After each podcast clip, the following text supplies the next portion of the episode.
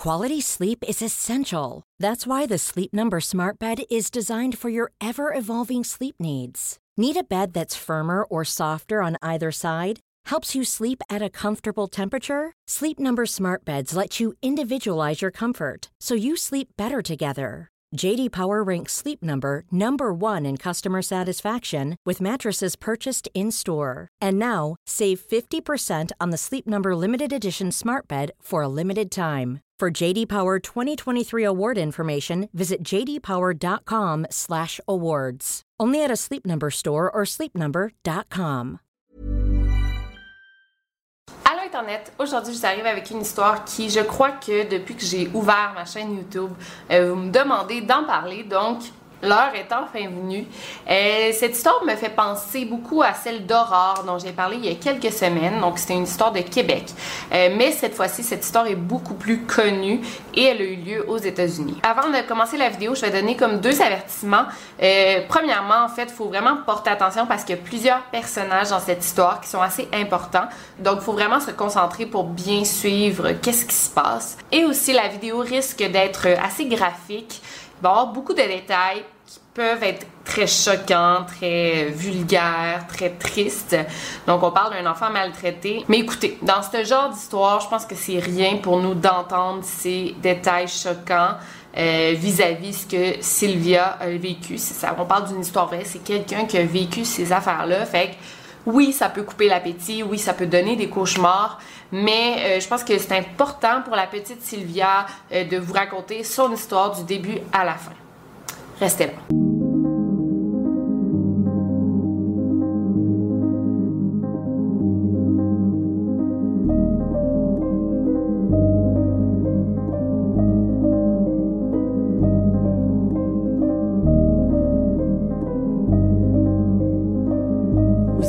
Podcast Over and Out.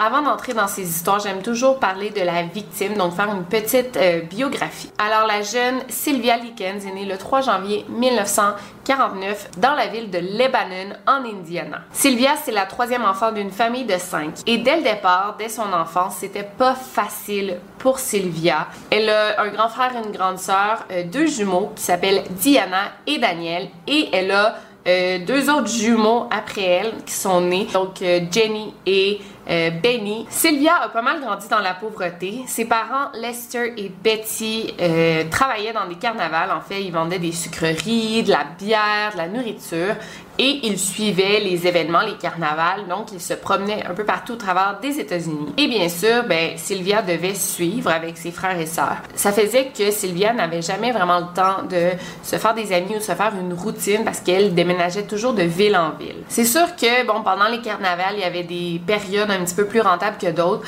mais la famille Leakins n'a jamais vraiment joui d'une euh, stabilité financière. Plus Sylvia vieillissait, moins ses parents aimaient trimballer leurs filles un peu partout, euh, de ville en ville. Les deux garçons de la famille, donc euh, Danny et Benny, y aidaient leurs parents à construire les stands et tout, donc ils y suivaient à travers les carnavals. Mais les parents voulaient vraiment que leurs deux plus jeunes filles, donc Sylvia et Jenny, qui avaient seulement un an de moins que Sylvia. Il voulait que les jeunes filles ben, aient une bonne éducation. Et en plus de ça, Jenny souffrait de polio. Donc, elle était née avec une jambe qui était plus faible que l'autre. Elle devait porter une attelle ce qui faisait qu'elle boitait beaucoup et Sylvia devait toujours comme l'aider pour marcher, fait qu'elle pouvait pas faire de longues distances. Euh, ça ralentissait vraiment tout le processus des carnavals. Donc, éventuellement, Sylvia et Jenny étaient envoyées euh, chez des oncles et des tantes à eux, euh, même qui ont resté une période de temps chez leurs grands-parents. Donc, c'était vraiment la famille qui s'occupait des jeunes filles. C'était vraiment comme la meilleure solution à ce moment-là. Puis je trouve ça assez sage de la part de Lester et Betty de privilégier l'éducation de leurs filles je, trouve ça un petit peu triste qu'ils n'ont pas fait la même chose pour leurs garçons, mais bon, euh, ils voulaient vraiment que leur jeune fille aille à l'école, étudie et puissent se bâtir un beau futur. Dans les années 60, Lester et Betty se sont séparés et Betty s'est loué un appartement sur la rue euh, North Euclid dans la ville d'Indianapolis. Euh, c'était pas la première fois que Betty et Lester se séparaient. En fait, euh, les jeunes étaient habitués de voir leurs parents toujours se séparer, revenir, ils se disputaient beaucoup. Donc, il y avait vraiment une relation comme on and off. Alors, c'est Betty qui a obtenu la garde de ses filles et les filles étaient super heureuses d'habiter à Indianapolis. Sylvia avait maintenant 16 ans et la petite Jenny 15 ans. Sylvia aidait sa mère du mieux qu'elle pouvait avec euh, les tâches quotidiennes, mais aussi au niveau financier. Elle faisait beaucoup de petits emplois, d'emplois étudiants, si on veut. Elle gardait des enfants, elle faisait du ménage dans des maisons voisines et tout l'argent qu'elle gagnait, elle le donnait à sa mère pour l'aider avec euh, l'épicerie, euh, le loyer. Et bon, c'était vraiment une bonne fille. ses amis l'appelaient Cookie. J'ai lu que c'était parce qu'elle était vraiment sweet, donc vraiment gentille, douce. C'est une petite fille qui était super responsable, amicale. Euh, elle était assez silencieuse et très, très naïve. On pourrait la considérer comme euh, The Girl Next Door. Je pense que même c'est le titre d'un des livres qui a été écrit à ce sujet-là, The Girl Next Door. Euh, parce que c'est une fille qui était ni super intelligente ni euh, idiote. Euh, elle aimait pas tellement l'école. Elle avait des, des, notes dans la moyenne. Elle n'était pas extraordinaire. Elle était aussi assez jolie, mais elle n'était pas extrêmement belle ni très laide. Elle était vraiment dans la moyenne dans tout ce qu'elle faisait. Quand elle était plus jeune, elle avait eu un accident en jouant avec des amis et elle avait perdu une dent comme ici. Euh, donc elle est restée comme avec un trou euh, toute sa vie. Ce qui faisait qu'elle était très complexée de sourire. Elle souriait toujours la bouche fermée pour pas trop montrer ses dents. En juillet 1965, Betty, la mère, s'est fait arrêter pour vol à l'étalage. Elle était avec ses deux filles et c'était pas la première fois que Betty volait. C'était pas c'est pas comme si elle volait pour de la nécessité. Là. Elle volait pas de la nourriture pour nourrir sa famille. Elle avait comme volé une ceinture ou un morceau de vêtement. Et puis les filles détestaient quand leur mère volait, ça les stressait. Donc c'était pas la première fois qu'elle volait, mais c'était la première fois qu'elle se faisait attraper. Donc elle s'est faite amener en prison pour une durée indéterminée. C'était pas la prison, tu sais, la grosse prison pour femmes. C'était vraiment juste comme à la station de police. On l'a mis dans une cellule euh, pour quelques jours. À ce moment-là, Sylvia et Jenny ont comme été laissées à elles-mêmes dans l'appartement. Les filles étaient pas du tout fâchées d'avoir la liberté de se superviser elles-mêmes, elles étaient même plutôt contentes. Tu quand t'as 15-16 ans, t'es vraiment content quand tes parents sont pas à la maison. Les filles ont comme pris ça comme une fête. Ils étaient super contentes d'être enfin seules à l'appartement. Comme les filles venaient juste de déménager dans le voisinage, elles n'avaient pas encore beaucoup d'amis. Elles s'étaient faites une seule amie, donc Darlene McGuire de 14 ans. Euh, donc euh, Sylvia qui avait 16 ans, Jenny euh, de 15 ans, l'autre petite fille de 14 ans. Les trois filles étaient souvent ensemble. Darlene, elle, avait vécu dans ce quartier toute sa vie, donc elle connaissait vraiment tous les enfants du voisinage. Elle a pu présenter Sylvia et Jenny à d'autres enfants de leur âge. Ensuite, sur la rue de New York, qui est située à deux rues de la maison des Lickens, il y avait la maison de Gertrude Banisuski, qui est une mère monoparentale de 36 ans qui a sept enfants à sa charge qui ont à peu près les mêmes âges que Sylvia et Jenny. Il y avait quatre filles et trois garçons, je vais vous lire les noms. Donc il y avait Paula, la plus vieille de 17 ans, Stéphanie de 15 ans, John de 12 ans, Marie de 11 ans, Shirley de 10 ans, James de 8 ans et Denis, le plus jeune, qui a à peine un an. Gertrude a changé de mari à plusieurs reprises. Euh, je pense que pas tous les enfants avaient le même père, mais à la fin, s'est retrouvée seule pour élever euh, tous ses enfants. C'est une femme qui était pas très grande, très très maigre et elle souffrait d'asthme assez sévère, mais elle fumait là, euh, beaucoup de cigarettes comme une après l'autre. Elle fumait en chaîne. Donc, c'est sûr que ça aidait pas son asthme, évidemment. Aussi, je sais pas si on l'avait diagnostiqué à cette époque, mais elle souffrait de dépression assez sévère. Euh, je pense qu'elle n'a pas eu des, belles relations amoureuses. Euh, plusieurs de ses ex-maris l'avaient battue. Et veut, veut pas, ben, à force de s'occuper de sept enfants, c'est vraiment lourd pour le moral, pour le stress, la fatigue. Donc, elle était constamment Heureusement, il y avait Paula, la plus vieille, qui l'aidait un petit peu avec les tâches ménagères, mais Gertrude en avait quand même beaucoup à sa charge. Comme Gertrude avait sept enfants et plusieurs de ses enfants étaient en haut de 10 ans, bien évidemment, tous ces enfants-là avaient des amis. Donc, la maison de Gertrude était toujours pleine d'enfants du voisinage. Elle n'avait pas seulement à s'occuper de ses sept enfants, mais de tous les autres petits garçons et jeunes adolescentes du quartier se retrouvaient chez elle Donc, c'est sûr que ça aussi, c'était assez fatigant. Et clairement, on peut voir que Gertrude était instable mentalement. Elle avait 36 ans, mais elle en faisait 50. Et du haut de ses 36 ans, elle aimait flirter avec euh, les amis de son fils, euh, les jeunes garçons qui allaient à sa maison.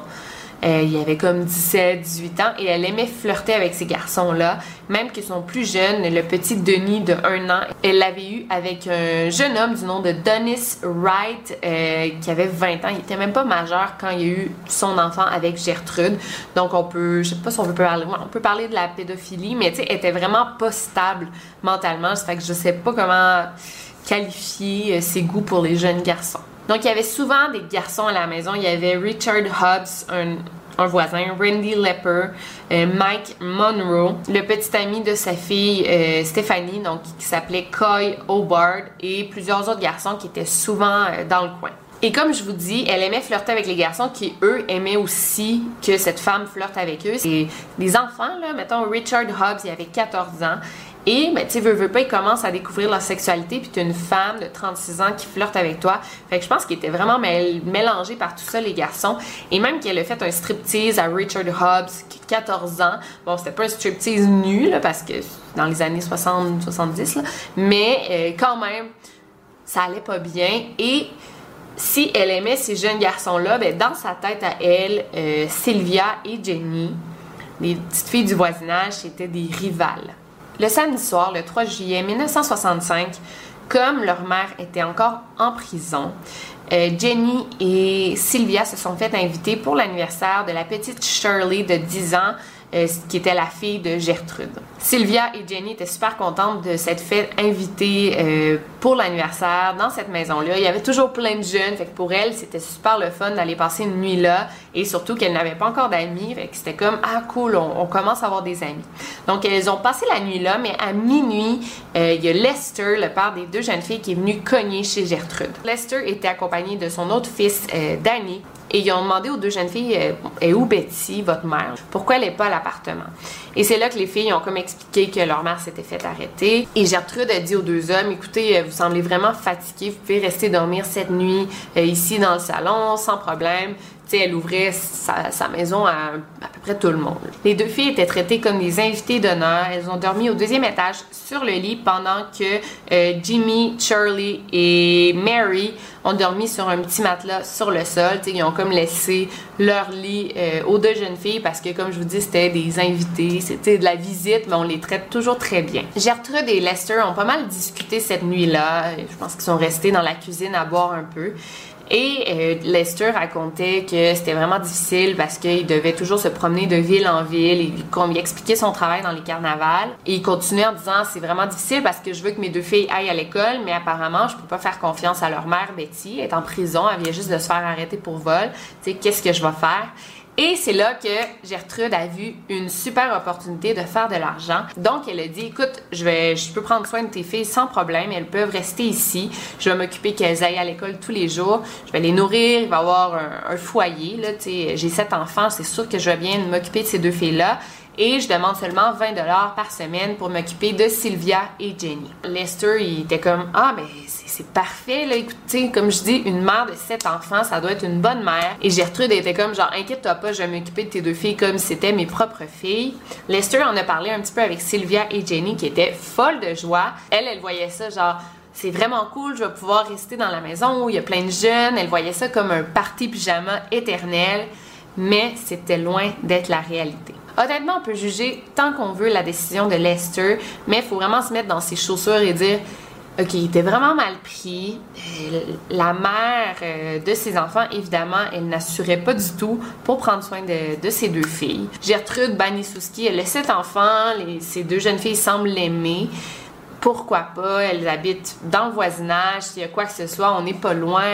Elles peuvent m'appeler il n'y a pas de problème. Il a vraiment vu ça comme la meilleure décision à ce moment-là pour que ses filles continuent d'aller à l'école, qu'elles soient prises en main et qu'il n'y ait pas de problème.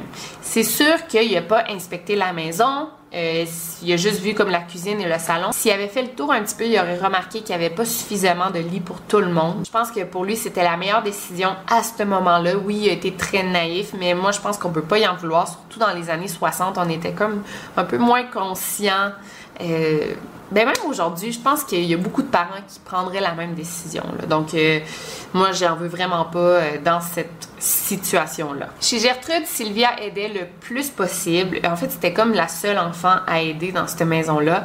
Pendant que tous les enfants jouaient, Sylvia faisait la vaisselle, elle aidait Gertrude à faire à manger, à plier les vêtements. Elle voulait vraiment pas que Gertrude sente que Jenny et Sylvia nuisaient dans la maison. Fait qu'elle voulait vraiment que Gertrude soit contente que les deux jeunes filles soient là. Malgré les 20 dollars de plus par semaine, Gertrude n'y arrivait pas financièrement. Elle était incapable de nourrir tous les enfants de la maison euh, trois fois par jour. Donc ça arrivait souvent que les enfants devaient sauter des repas ou parfois ils mangeaient de la soupe et des toasts toute la semaine, mais étrangement, il n'y a aucun des enfants qui se plaignait de, ça. Ils comprenaient tous que, écoutez, les temps sont durs. Et Gertrude, mère monoparentale, elle peut pas nourrir parfaitement tout le monde. En plus de ça, les membres de la famille ne pouvaient même pas tous manger en même temps parce qu'il y avait seulement trois cuillères dans la maison. Donc quand ils mangeaient de la soupe, c'était genre chacun leur tour, trois personnes. Ok, on a terminé la cuillère, trois personnes.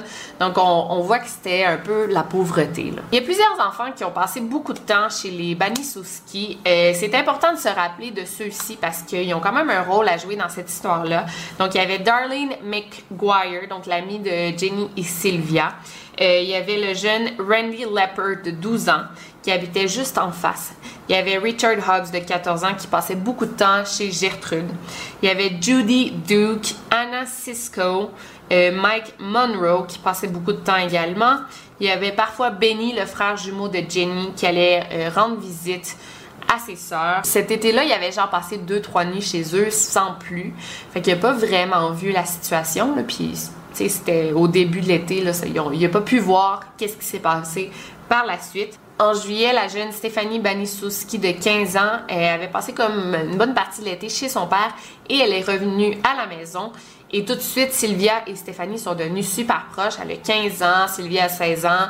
Et ils sont devenus comme des meilleures amies. Tout allait vraiment pour le mieux, du moins euh, dans la majorité, jusqu'au 17 juillet où tout a changé. Gertrude n'avait pas encore reçu son chèque de 20 de la part de Lester euh, pour la deuxième semaine.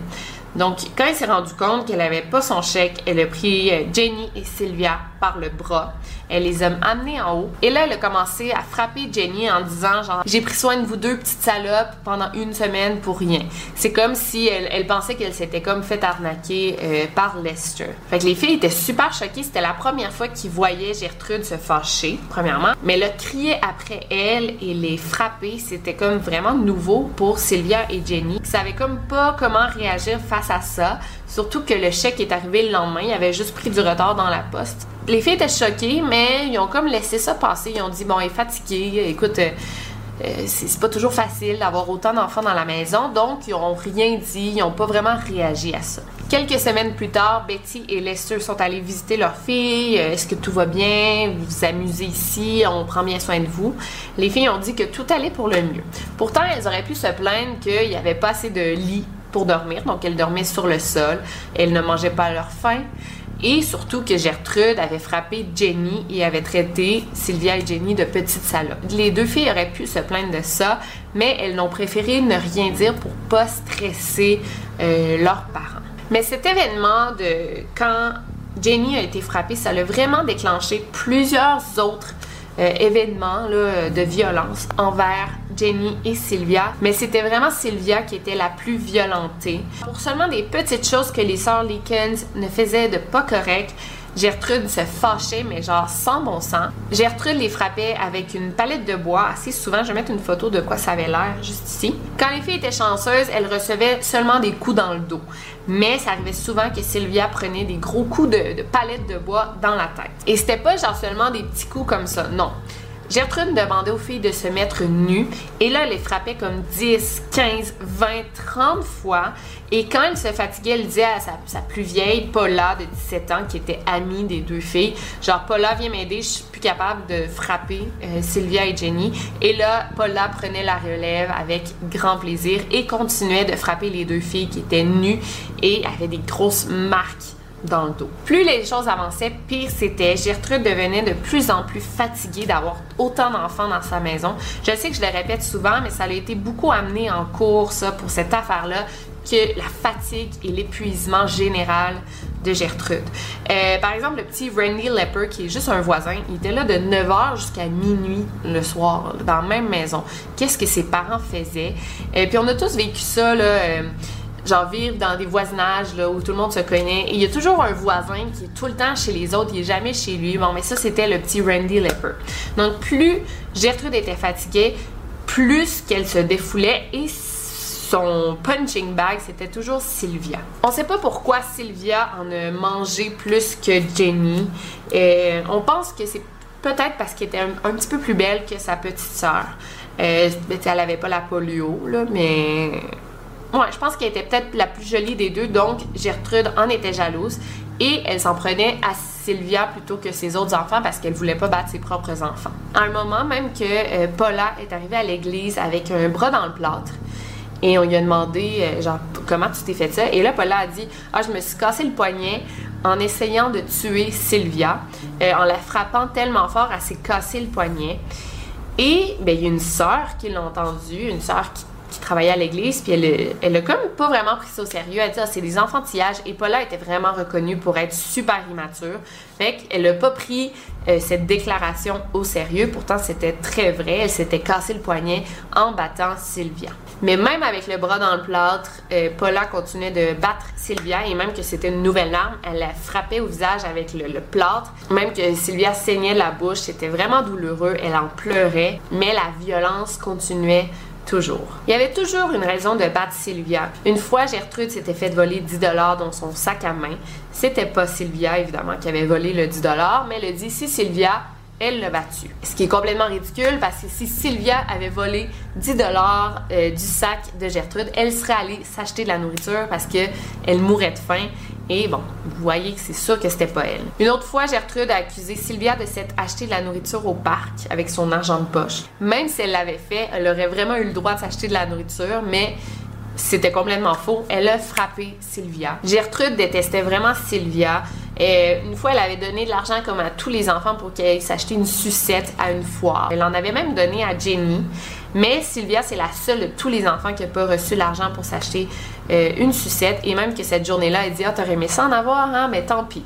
Et elle lui a pas donné de nourriture pendant deux jours. Donc Sylvia avait vraiment faim.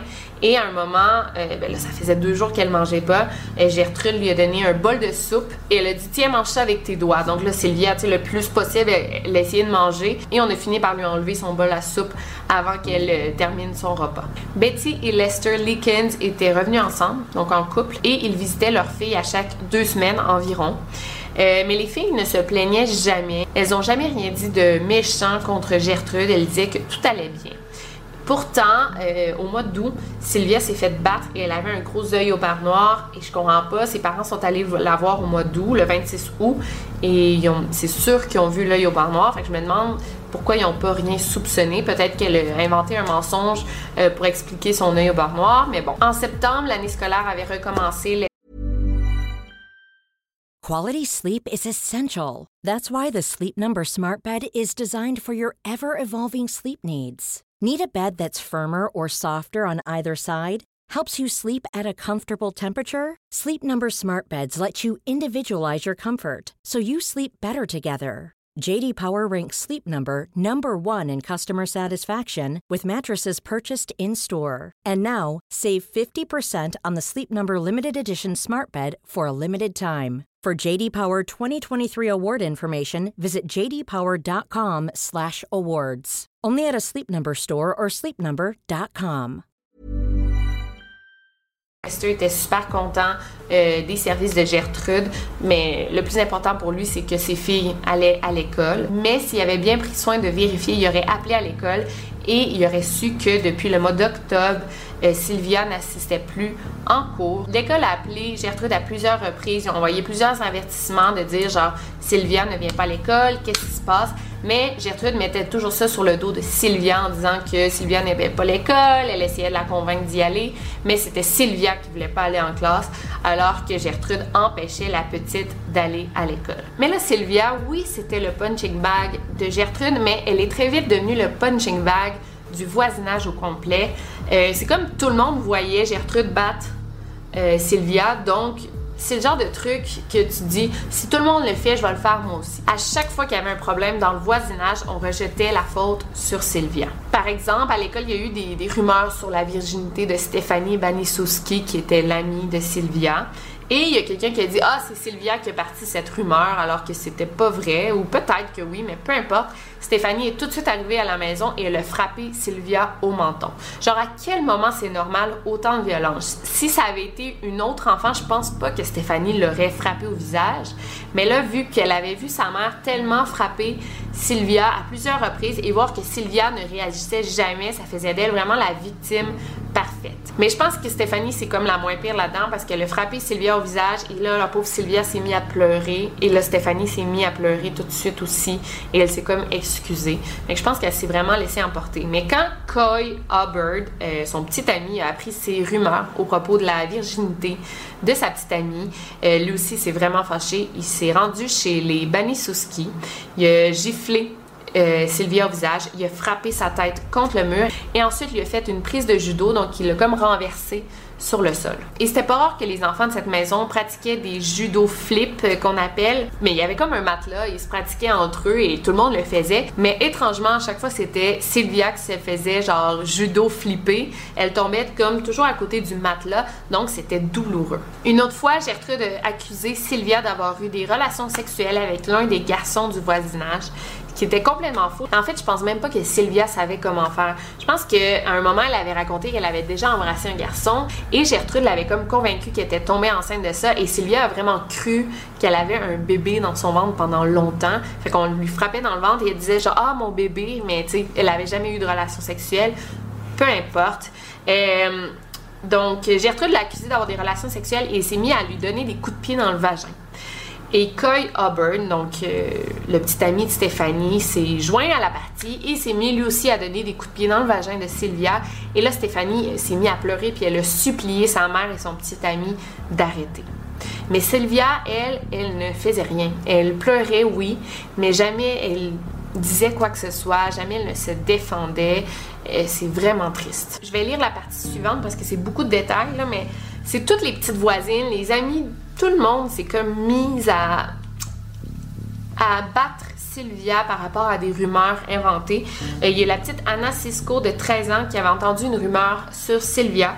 Donc, elle l'a griffé à la jambe et lui a donné des coups de pied. Euh, ensuite, il y a Judy Duke euh, qui s'est fait dire par Gertrude que Sylvia l'avait traité de salope. Donc, Gertrude, elle, elle a inventé des trucs et genre, battez-vous. Judy, en entendant ça, elle a giflé Sylvia, lui a donné des coups de pied. Donc, comme je vous dis, Sylvia, c'était vraiment le punching bag du village. C'est comme rendu un jeu, genre, on va maltraiter Sylvia parce qu'elle se laissait faire, elle se défendait pas, elle faisait juste pleurer. Fait que c'était vraiment comme rendu un jeu, genre à quel point on peut maltraiter Sylvia avant qu'elle réagisse. Euh, il y a plus de 10 enfants qui ont participé à ce jeu-là. C'était des gifles, des, des, coups de poing, des coups de pied. Euh, elle se faisait brûler avec des, mégots de cigarettes. Euh, c'était vraiment euh, dégueulasse. Même qu'à un moment, Gertrude euh, Jenny à gifler sa propre sœur. Là, Jenny, elle l'a pas frappé fort, mais là, genre, Gertrude était là plus fort, plus fort. C'est vraiment une démone, cette femme-là. Là. Une autre fois, Stéphanie est arrivée à la maison et elle a retrouvé Sylvia nue dans le salon. Elle était comme en position squat, accroupie, et elle se rentrait une bouteille de Pepsi dans le vagin. Je suis désolée, c'est très graphique, là, c'est très... c'est dégueulasse, mais... En tout cas... Donc, elle faisait ça pendant qu'il y avait du monde autour d'elle qui la regardait. Donc, Randy, Johnny, Gertrude, Jenny et Paula. Quand Stéphanie, l'amie de Sylvia, est arrivée, elle a vu ça. Elle était complètement sous le choc. Elle a frappé euh, Sylvia au visage et l'a pris par le bras et l'a amené puis elle a dit genre qu'est-ce que tu fais?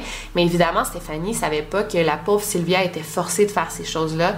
Elle elle a juste vu son amie faire ça, genre elle a giflé pour genre dire hey réveille-toi là, tu sais qu'est-ce que t'es en train de faire? Paula, elle, maltraitait Sylvia le plus qu'elle pouvait. Elle utilisait souvent la palette de bois, mais des fois, elle, étranglait Sylvia jusqu'à temps qu'elle. Ben, que, presque avant qu'elle s'étouffe, là, puis qu'elle meure. Sinon, elle lui lançait toujours des trucs par la tête, euh, des bouteilles de fixatifs vides, euh, des ustensiles, euh, des, bouteilles de, de Coca-Cola. Donc, elle lui lançait toujours des trucs par la tête. La dernière visite de Betty et Lester Leakins fut le 5 octobre 1965 il était vraiment loin de se douter que ce serait la dernière fois qu'ils verraient leur fille. Il y a un nouveau couple qui venait juste de déménager dans le voisinage, euh, donc les Vermillon. Et parfois, Madame Vermillon euh, passait chez Gertrude, elle s'assoyait avec elle pour prendre un café. Et à un moment, elle assistait à une scène où Paula euh, fait bouillir de l'eau et elle a lancé comme l'eau bouillante dans le visage de Sylvia. Et Madame Vermillon, elle a juste comme détourné le regard parce qu'elle n'était pas capable de voir autant de souffrance, mais jamais elle a fait quoi que ce soit pour intervenir ou pour dénoncer la situation. Et il y a d'autres voisins éventuellement aussi qui ont appelé la police en disant qu'ils entendaient souvent des cris dans la, maison des Banisouski, mais la police n'a rien fait. Oui, ils sont allés voir, tout est beau, ok. En fait, tout le monde prenait Gertrude en pitié. Cette pauvre femme, elle est seule dans la pauvreté à s'occuper d'autant d'enfants. Toujours en octobre, une infirmière qui s'est présentée chez Gertrude Banisouski parce qu'elle avait reçu un appel anonyme qu'il y avait une jeune fille dans cette maison-là euh, qui avait des plaies ouvertes qui ne guérissaient pas. Gertrude a dit Allez voir mes enfants, euh, vous allez voir que personne n'a des plaies ici. Là, l'infirmière a dit Ouais, mais on m'a surtout parlé d'une jeune fille qui aurait des plaies ouvertes. Et là, Gertrude a répondu Ah oui, euh, c'est une jeune fille qu'on gardait ici. Euh, elle avait des plaies parce qu'elle refusait de se laver, donc on l'a jetée dehors. Mais c'était complètement faux. En fait, Sylvia était embarrée à la cave euh, à ce moment-là. Et même que Jenny était dans la cuisine pendant que Gertrude racontait ses mensonges, mais à aucun moment elle est intervenue en disant Écoute, ma soeur va pas bien, elle est en bas, et qu'en effet, elle était dans un sale état. C'est aux alentours du 12 octobre que Gertrude avait envoyé Sylvia à la cave euh, parce que Sylvia avait commencé à mouiller son lit. Donc, la logique de Gertrude, c'est comme tu mouilles ton lit, t'es pas capable d'être propre, donc on va t'envoyer comme un chien à la cave. À la cave, elle avait même pas de matelas, elle dormait comme sur euh, plein de guenilles, là.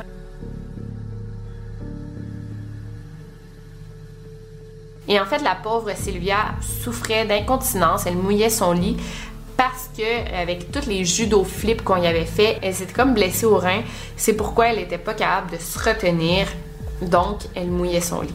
On ne la nourrissait plus. Les seules journées où elle avait la chance de manger, on lui donnait des craquelins et de l'eau. Et comme vous pouvez voir, ça s'est vraiment dégradé vite la manière qu'on traitait Sylvia. Et là, il y avait un nouveau jeu depuis que Sylvia était à la cave. En fait, elle montait les escaliers. Ben, il y avait euh, Coy Hobart, euh, Paula et Gertrude qui l'ont fait plusieurs reprises de euh, donner comme un coup de à Sylvia pour qu'elle déboule les marches jusqu'à la cave. Donc, des fois, elle se cognait la tête en descendant. C'était vraiment horrible, la situation.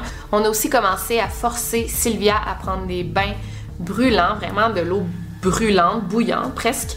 Euh, on la prenait comme par les bras, par les jambes et on la plongeait dans le bain. Et quand Sylvia criait, on lui mettait comme une grosse guenille dans la bouche ou on la frappait à la tête à chaque fois qu'elle criait. Sylvia avait une blessure particulièrement grave au cuir chevelu à la tête et comme solution, Gertrude avait comme dit "Ah, on va t'aider à guérir" et elle lui versait l'eau bouillante directement sur la plaie. Et pour les autres plaies de Sylvia, on faisait pas grand-chose pour l'aider. On versait de l'alcool à friction directement sur les plaies ou on frottait du sel sur les plaies, ce qui était extrêmement douloureux. Autour du 20 octobre, Jenny commençait vraiment à s'inquiéter pour sa sœur mais euh, je sais pas pourquoi elle a comme pas pensé appeler la police. Comme dans l'histoire de la petite Aurore, Gertrude a coupé les cheveux euh, de Sylvia très très courts pour pas qu'on voit qu'il y avait des trous qui lui manquaient. Malgré la faiblesse de Sylvia, les enfants du voisinage continuaient à la brûler avec des cigarettes, à la pousser en bas des escaliers, à lui faire des, des judo flips. Donc les violences n'avaient vraiment pas cessé. Même qu'à un moment, on a forcé Sylvia à manger le contenu de la couche du petit Denis, donc euh, le caca de sa couche carrément. À un autre moment, on lui a fait boire des tasses euh, d'urine. Sylvia était littéralement en train de mourir de faim. Le 19 octobre, elle a perdu connaissance pendant 20 minutes et c'est là que Gertrude a pris la décision de forcer Sylvia à écrire une lettre à ses parents. Euh, et Sylvia était comme rendue trop faible pour hésiter, donc elle a écrit la lettre, je vais vous la lire. À monsieur et madame Likens, euh, je suis allée avec un groupe de garçons au milieu de la nuit. Ils ont dit qu'ils allaient me payer si je leur donnais quelque chose en échange. Donc je suis embarquée dans leur voiture. Ils ont tous eu ce qu'ils voulaient et à plusieurs reprises. Quand ils ont terminé, ils m'ont battu et ont laissé des plaies sur mon visage et partout sur mon corps. Ils ont aussi écrit sur mon ventre Je suis une prostituée et je suis fière de l'être. J'ai tout fait ce que je pouvais pour faire fâcher Gertrude et ça lui a coûté beaucoup d'argent. J'ai déchiré un nouveau matelas et j'ai uriné dessus. Ça lui a aussi coûté plusieurs rendez-vous chez le médecin et elle n'a pas d'argent. Je lui ai aussi causé une dépression nerveuse à elle et à tous ses enfants. Je ne faisais rien pour aider dans la maison et en une journée, ça lui a coûté 35 dollars de frais d'hôpital. J'ai tout fait à mon pouvoir pour empirer les choses. C'est vraiment illogique. Ça prend vraiment une femme comme Gertrude, je la déteste, pour écrire quelque chose comme ça. Ça n'a pas de sens. Que, pourquoi Sylvia écrirait une lettre comme ça à ses parents si elle n'est pas forcée de le faire? Euh, on voit que Gertrude, là, sais c'est pas une femme très très brillante. C'est là que Richard Hobbs euh, euh, fait un genre de tatouage maison sur le ventre de Sylvia et écrit Je suis prostituée et fière de l'être. Ensuite, on a brûlé un genre de crochet. Euh, c'est comme ça, pour le tatouer sur le ventre de Sylvia, comme pour tatouer un S. Et comme on a demandé à la petite Shirley de 10 ans de, de tatouer le genre de S, elle s'est trompée et c'est pour ça qu'on voit un 3 au lieu d'un S.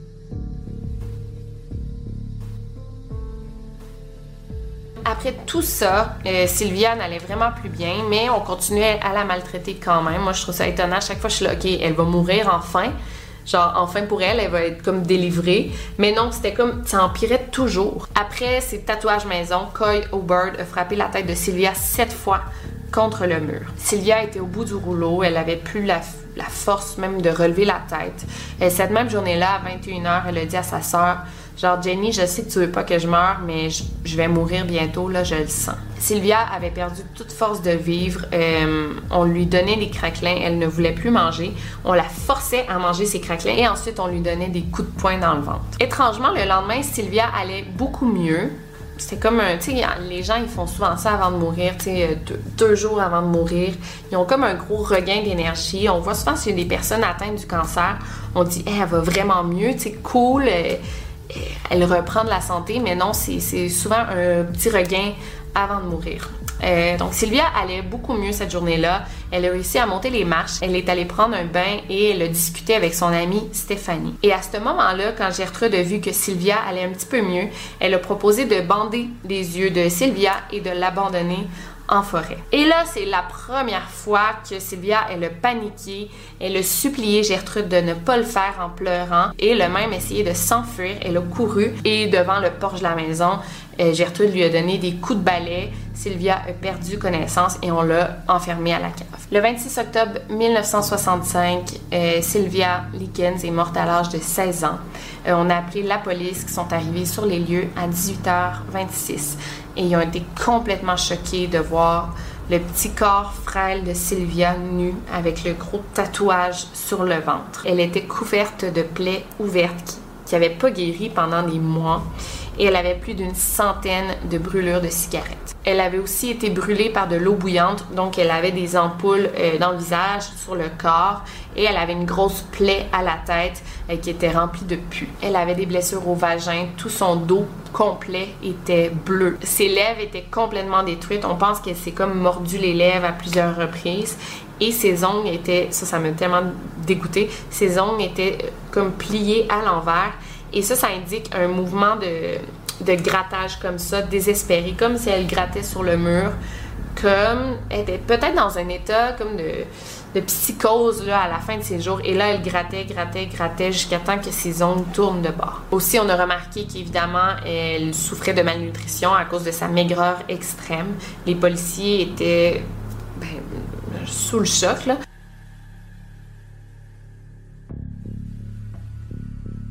Jenny a chuchoté aux oreilles des policiers s'il vous plaît, sortez-moi d'ici et je vais tout vous raconter. Cette soirée-là, à minuit, Gertrude Banisowski et Richard Hobbs ont été arrêtés pour meurtre.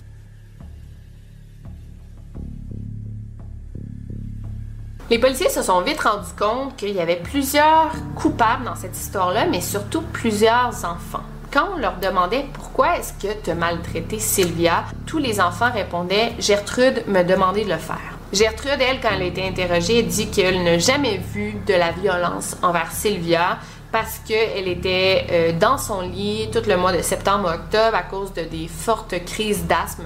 Donc, elle a dit Ouais, peut-être que mes enfants ont maltraité Sylvia, mais je ne suis pas responsable de rien. Donc, la, la conne, elle dénonçait ses propres enfants, ça n'a pas de sens. En tout, 12 enfants et Gertrude ont été arrêtés et mis en observation. Euh, C'était la première fois qu'un enfant pourrait être électrocuté, euh, mis sur la, chaise électrique. Et un enfant et aussi la première fois qu'une femme euh, dans l'État de l'Indiana. Après l'interrogation, je vais vous lire encore une fois, les personnes accusées étaient Gertrude Banisouski de 37 ans, Paula Banisouski de 17 ans, Stéphanie Banisouski de 15 ans, Johnny Banisouski de 12 ans, Coy O'Bard, donc le petit ami de Stéphanie de 15 ans, Richard Hobbs de 15 ans, et tous ont été accusés d'avoir infligé des blessures fatales à Sylvia.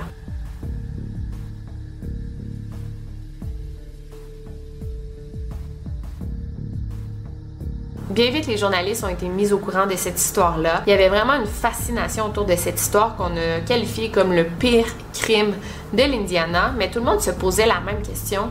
Pourquoi Sylvia est restée jusqu'à la fin? Pourquoi elle a enduré tout ça? Pourquoi elle ne s'est tout simplement pas levée pour partir? Parce que, à ce qu'on sache, il n'y a personne qui la retenait de rester. Il n'y a personne qui l'obligeait à rester dans cette maison. Elle avait la liberté de quitter les lieux si elle voulait. Donc, pourquoi elle restait? Est-ce que c'était une masochiste? Donc, on se posait toutes ces questions-là. On se demande aussi pourquoi Jenny n'a rien fait. Euh, on n'a pas vraiment de réponse. On essaie de comprendre, mais on encore aujourd'hui, on n'a pas de réponse à donner. Peut-être que c'est par peur, par manque de ressources, par manque d'éducation, par insécurité, par peur. Donc, c'est toujours les mêmes raisons qui reviennent. On pense que c'est ça. C'est peut-être un, mélange de toutes ces raisons. Euh, Sylvia, peut-être qu'elle espérait que les choses allaient changer éventuellement. Et durant les derniers jours, elle a juste comme perdu espoir et elle s'est laissée mourir. L'avocate Paula a tenté de plaider la, maladie mentale euh, comme défense. Donc, on parle de sanity reason. Donc, elle n'était pas dans un état d'esprit suffisamment euh, mature et ben, n'était pas assez saine d'esprit euh, pour savoir ce qu'elle faisait. Elle n'était pas capable de distinguer le bien du mal. Et quand l'avocat de Paula a tenté de plaider cette défense, mais ben là, tous les avocats des autres accusés ont tenté aussi de plaider euh, la maladie mentale. Donc, ça a pris une éternité au psychiatre pour juger chacun des cas, à savoir si au moment euh, des actes, ils étaient responsables de leurs actes. Mais chacun d'eux était capable de faire la différence entre le bien et le mal. Donc, le insanity euh, n'a pas fonctionné. Le procureur a demandé la peine de mort pour chacun des accusés. Aussi, ce fut vraiment difficile de trouver un jury qui ne connaissait pas déjà cette histoire, qui n'en avait pas entendu parler dans les médias parce que c'était vraiment super médiatisé partout à travers le pays. Donc, c'était difficile de trouver des membres du jury qui n'avaient pas comme une idée préconçue de l'affaire de Sylvia Likens. Ça a été vraiment un gros processus compliqué, mais finalement, euh, le procès a commencé le 16 avril 1966. D'ailleurs, comme dans le procès d'Aurore, euh, l'enfant martyr, ici, on a tenté de peindre Gertrude comme une femme nécessairement malade mentalement parce qu'une femme saine d'esprit ne serait pas capable de faire de telles atrocités. Euh, donc, on voulait montrer que Gertrude, une petite femme aussi frêle, ne pouvait pas être saine d'esprit pour euh, infliger autant de violence envers euh, Sylvia. Donc, on a mis ça sur le dos de la dépression, de la fatigue, de l'asthme. Donc, c'était de cette manière qu'on a comme tenté de défendre Gertrude. Le processus fut très long et émouvant. Plusieurs photos du corps nu de Sylvia ont été montrées aux membres du jury, mais aussi aux parents de Sylvia et à Jenny. J'imagine même pas qu'est-ce qu'ils ont vécu en voyant ça. Ils ont tellement dû se sentir responsables. Le jury a commencé à délibérer à 17h et en sont venus à un consensus à 1h du matin, donc ça a été quand même une bonne période de temps. Je vais vous lire le résultat. Gertrude était coupable de meurtre au premier degré et condamnée à la prison à vie. Et Paula, coupable de meurtre au second degré, condamnée à la prison à vie. Richard, Coy et Johnny coupables d'homicide involontaire condamnés à 2 à 20 ans de prison et Stéphanie n'a pas été reconnue coupable. Et ce résultat fut vraiment un gros choc pour le public parce qu'il disait OK, si ces personnes-là sont pas condamnées à la peine de mort qui est légale en Indiana, bon à cette époque-là, je sais pas aujourd'hui, si ces personnes-là sont pas condamnées à la chaise électrique, genre qu'est-ce que ça va prendre pour que quelqu'un soit condamné à la peine de mort?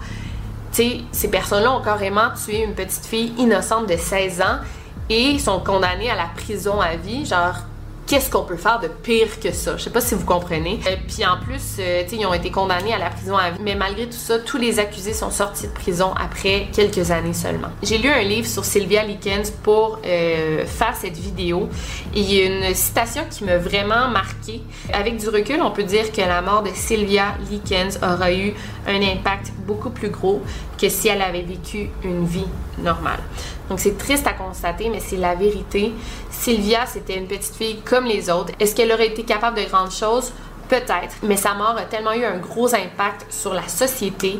Euh, les lois ont changé après ça. Les gens étaient plus conscientisés par rapport à la maltraitance des enfants. Donc, sa mort a vraiment eu un impact positif sur le reste de la société américaine. Donc, j'ose vraiment espérer que la mort de Sylvia a servi à quelque chose, à du positif. Euh, ben avec des histoires comme Aurore et d'autres histoires de maltraitance aux États-Unis, on, se le demande beaucoup.